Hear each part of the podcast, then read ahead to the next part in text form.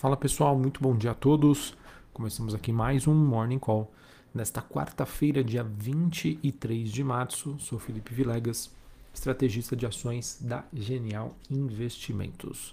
Bom pessoal, a gente acaba uh, tendo aí o início dessa quarta-feira sem grandes novidades, um pouco mais do mesmo dos principais temas que o mercado vem, comentando, vem acompanhando nas últimas semanas, que seria a questão do conflito entre Rússia e Ucrânia e as suas consequências, e também sobre é, o processo de normalização monetária nos Estados Unidos.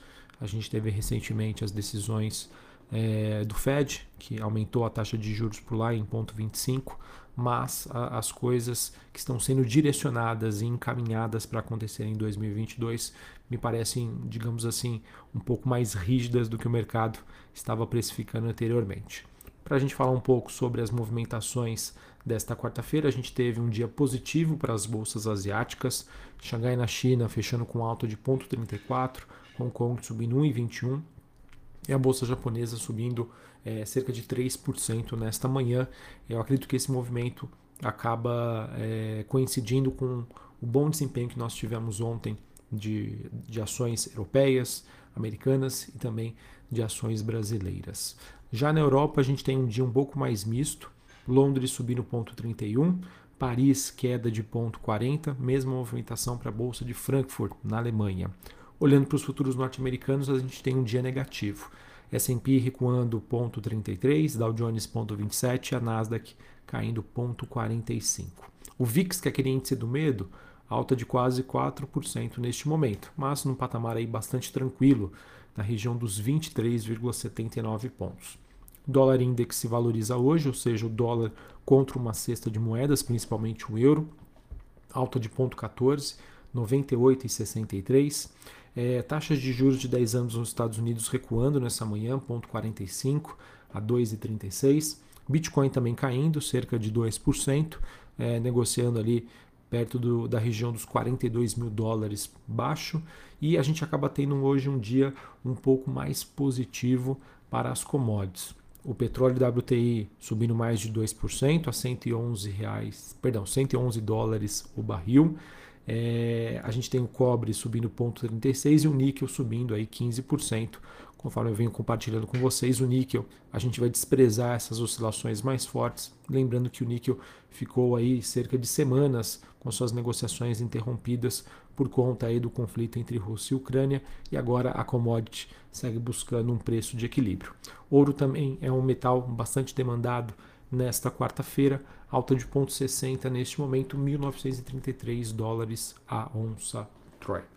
Bom, pessoal, em relação ao principal tema que eu queria compartilhar aqui com vocês, que é a questão do conflito entre Rússia e Ucrânia, a gente tem hoje a expectativa de que o presidente dos Estados Unidos, Joe Biden, vá a Bruxelas, onde ele deve participar de uma cúpula de emergência da OTAN.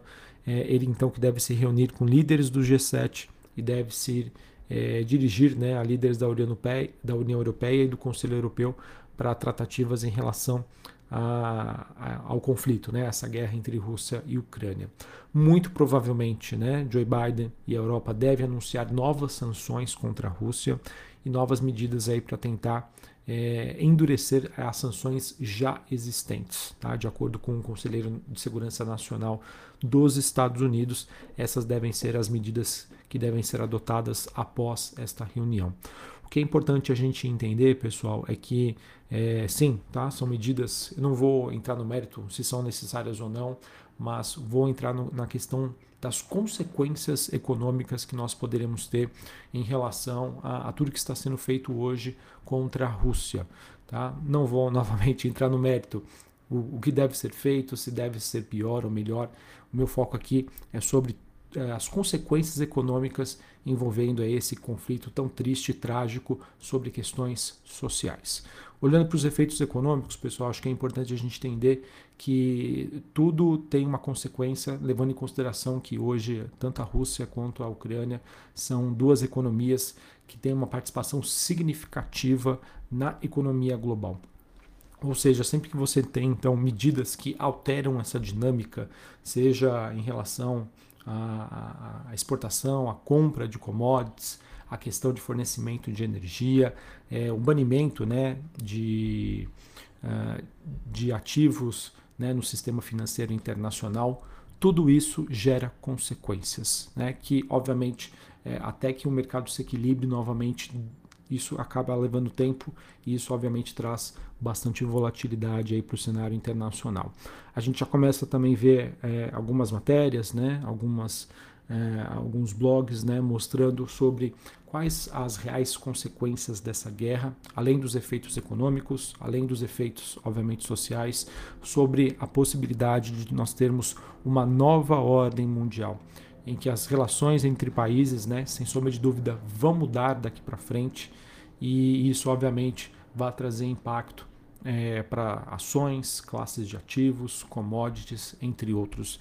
Então é muito importante que a gente acompanhe esse movimento, né, sempre com, com cautela, com atenção, para entender quais são os próximos passos dessa nova ordem mundial que está sendo, é, digamos, né, moldada hoje e que a gente vai entender como isso realmente aconteceu nos próximos anos. Tá bom? Por conta disso, a, acredito é, que a gente acaba tendo dentre elas, né, um aumento dos preços do petróleo nesta quarta-feira. Além dessas questões é, em relação à, Rússia e Ucrânia, a gente também teve ontem a divulgação de queda dos estoques nos Estados Unidos, o que acabam aumentando ainda mais as preocupações com uma oferta global apertada e, obviamente, é, aquela teoria econômica básica questão de oferta e demanda. Se você tem um choque de oferta e a demanda permanece constante, você acaba tendo um aumento dos preços. Um outro tema que também segue, segue sendo observado, monitorado, discutido, é, fica sobre a questão do processo de normalização monetária nos Estados Unidos, que se traduz numa subida de juros e também numa redução do balanço do Fed. Tá? É, a gente vem acompanhando é, desde a, do anúncio na semana passada, é, em que o Fed aumentou a sua taxa de juros em ponto 25. É, na segunda-feira a gente teve o presidente do Fed, Jeremy Powell, discursando, né, dizendo aí, deixando aberto, né, meio que preparando o terreno, preparando o mercado para uma possibilidade aí de uma alta de meio por cento até o final do ano. E obviamente, pessoal, é, eu confesso para vocês que fico, digamos, um pouco perdido e com uma falta de entendimento sobre a reação que nós estamos observando é, recentemente, né, no curtíssimo prazo, olhando para as principais bolsas globais. Com essa movimentação bastante positiva e realmente aí com o mercado entre aspas, né, parece que ignorando o fato de que nós temos um cenário super complexo, um cenário em que ah, as curvas de juros nos Estados Unidos, o comportamento delas é, em relação ao que o mercado acredita que a gente pode ter em termos de ciclos econômicos daqui para frente, é, fase do ciclo econômico daqui para frente, mostrando já uma possibilidade aí de recessão, mas que, enfim, né, é, não sei se isso já está precificado ou se isso realmente está sendo ignorado pelo mercado. Então hoje a gente tem o presidente Powell presidente do Banco Central norte-americano, fazendo mais um discurso que acontece às 9 horas da manhã. Mais uma vez, o mercado vai estar de olho e atento né, às palavras, às frases, tudo que vai ser dito, para tentar entender né, sobre como realmente esse processo deve, deve acontecer em 2022.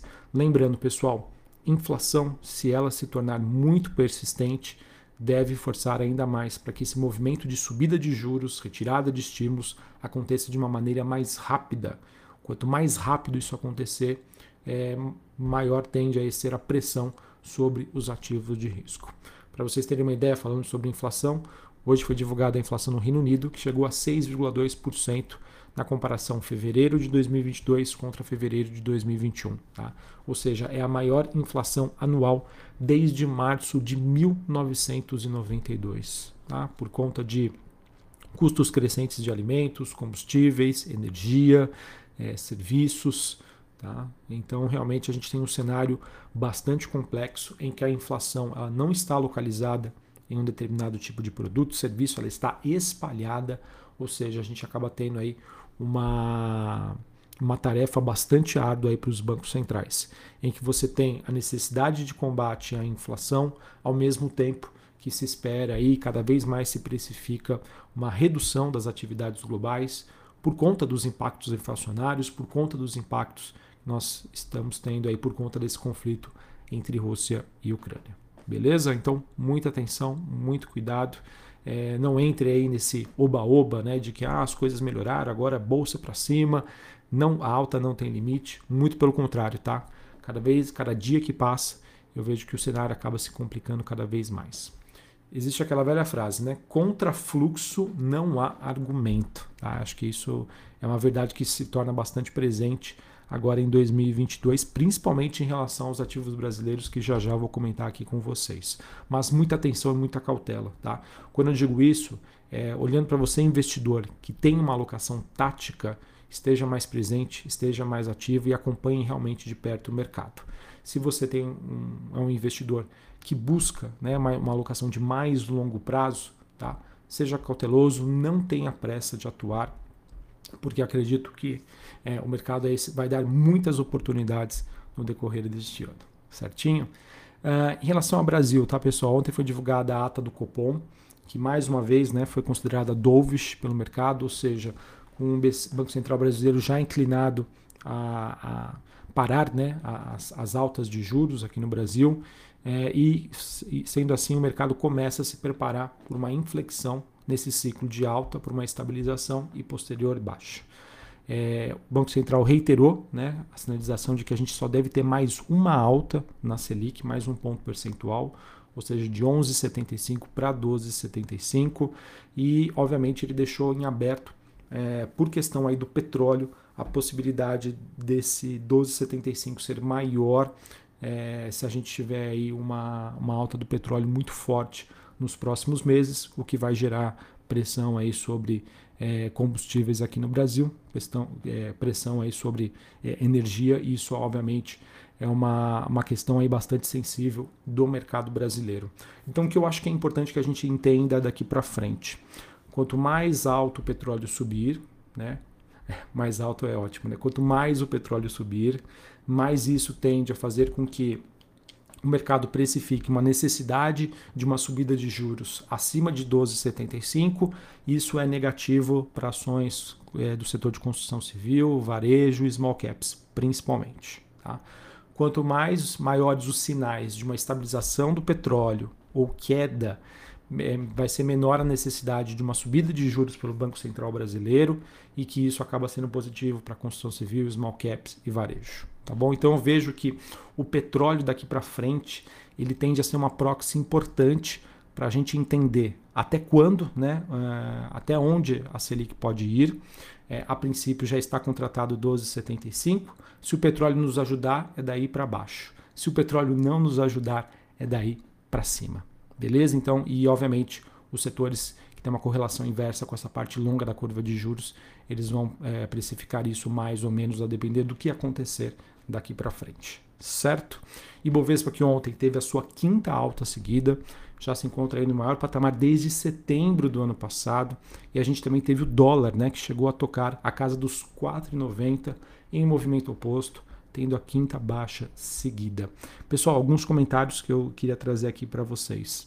Como eu já disse anteriormente, contra fluxo não há argumento. Realmente o fluxo permanece bastante intenso e forte para os ativos brasileiros. É, e um movimento que eu tenho é, observado aí nos últimos dias em relação ao Ibovespa é, fica é, no sentido de que, apesar, é, como nós acaba, acabamos tendo um cenário mais volátil para as commodities, eu percebo uma migração, uma rotação né, de saída de empresas como Vale e Petrobras para o setor bancário. Ah, eu acho que é, é, essa deve ser uma tendência que a gente pode observar no curto prazo. Se commodities ficar num cenário muito volátil, volatilidade é para cima e para baixo, é, e esse investidor quiser permanecer em Brasil, no Brasil, acredito que os bancos tendem a absorver esse capital que pode sair de Petrobras de Vale. Sinais de intervenção do governo na Petrobras também podem favorecer esse movimento. E me surpreende bastante, tá, pessoal, a questão da, da movimentação do dólar, é, principalmente ontem, é, foi, sem soma de dúvida, um movimento atípico. Ah, Felipe, mas o dólar, o real teve muito fora aí dos fundamentos por muito tempo. Faz sentido é, o dólar é, estar nessa região de 4,90. Concordo, tá? Realmente o fluxo está muito grande. Mas quando você vê é, o dólar se desvalorizando ante o real, sendo que é, a nota de o CDS brasileiro de 5 anos permanece estável e ontem a gente teve uma forte movimentação das taxas de juros, né, os yields nos Estados Unidos, é, eu confesso que acabei não entendendo muito esse movimento. Tá bom? Então, olhando para o fundamento, olhando para o preço justo, ok. Olhando especificamente o que aconteceu ontem, eu acabei não entendendo muito aí o porquê desse dólar aí chegar ante ao real neste nível de preço, né? Mostrando uma das respostas pode ser que realmente, né, né o Brasil virou o paraíso do rentista, né, com taxas de juros elevadíssimas, uma bolsa ligada ainda a commodities, com muitas empresas baratas, mas é aquilo, pessoal, atenção, beleza? É, para a gente encerrar aqui falando rapidamente sobre o noticiário corporativo, para não estender muito, a gente teve a Braskem, ela, ela anunciou que planeja cindir a divisão de biopolímeros, que hoje é avaliada em 2 bilhões de dólares, em uma empresa independente, que vai ter outros sócios e ações negociadas aqui no Brasil ou nos Estados Unidos. O Citibank teria contratado aí para buscar investidores. Notícia positiva para a Braskem, tentando destravar mais uma vez valor através de uma cisão aí de empresas que ela, que ela é dona né, ou tem investimentos. Nós tivemos também a Gafisa, empresa do setor de construção civil, informando que a sua empresa de investimentos imobiliários, a Gafisa Capital, ela fechou uma parceria com a Quiné Investimentos no valor aproximadamente de 70 milhões de reais para o desenvolvimento de um empreendimento de alto padrão em que o valor geral de vendas é de 175 milhões de reais. Para mim, notícia positiva aí em relação à Gafisa. A gente também teve o relatório da área técnica do TCU, recomendando sim a aprovação da segunda e última análise de privatização da Eletrobras. Notícia então positiva para a Eletrobras. Vamos ver como esse processo aí se estende aí no decorrer de 2022. Beleza? E por fim, a Petrobras confirmou o recebimento ontem de novas ofertas vinculantes no âmbito da venda aí dos campos de produção terrestre do Polo Bahia Terra a companhia que recebeu propostas do consórcio formado pela Petro Recôncavo e Eneva, positivo aí para as três companhias. Beleza? Então é isso, pessoal. Acabei me estendendo um pouco mais hoje, mas a gente tem um tema importante aí que eu queria trazer para vocês e, obviamente, vamos acompanhar o desenrolar deste processo. Um abraço a todos, uma ótima quarta-feira e até mais. Valeu!